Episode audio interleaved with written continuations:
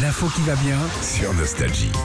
81e édition du Paris-Nice. C'est- C'est en ce moment, euh, Philippe, et ça se termine dimanche. Je sais que tu suis, t'adores le vélo. Euh, T'en fais même du vélo. Hein. Ah non, moi je fais du vélo électrique, je fais pas Paris. Oui, nice, bon. hein. De toute façon, avec la Non, mais batterie, bon. moi je m'arrête à Orléans. C'est déjà un bon début. hein. Mais encore, hein.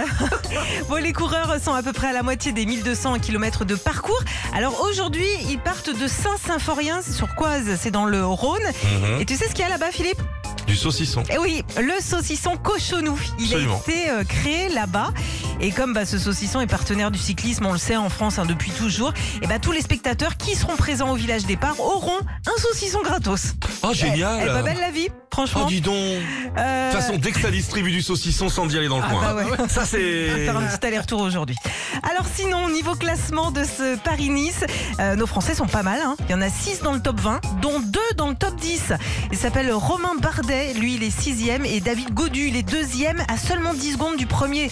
On y croit, Non, ça forcément. bosse, ça bosse, ça bosse, ça on bosse. y croit.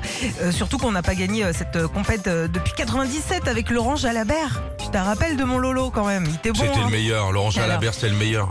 Il était tellement bon, il n'y a même pas de roue à son vélo. Le Paris-Nice, en tout cas, c'est la première euh, compétition cycliste de l'année en Europe, 4 mois avant le Tour de France.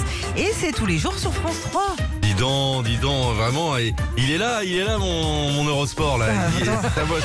Retrouvez Philippe et Sandy, 6h-9h sur Nostalgie.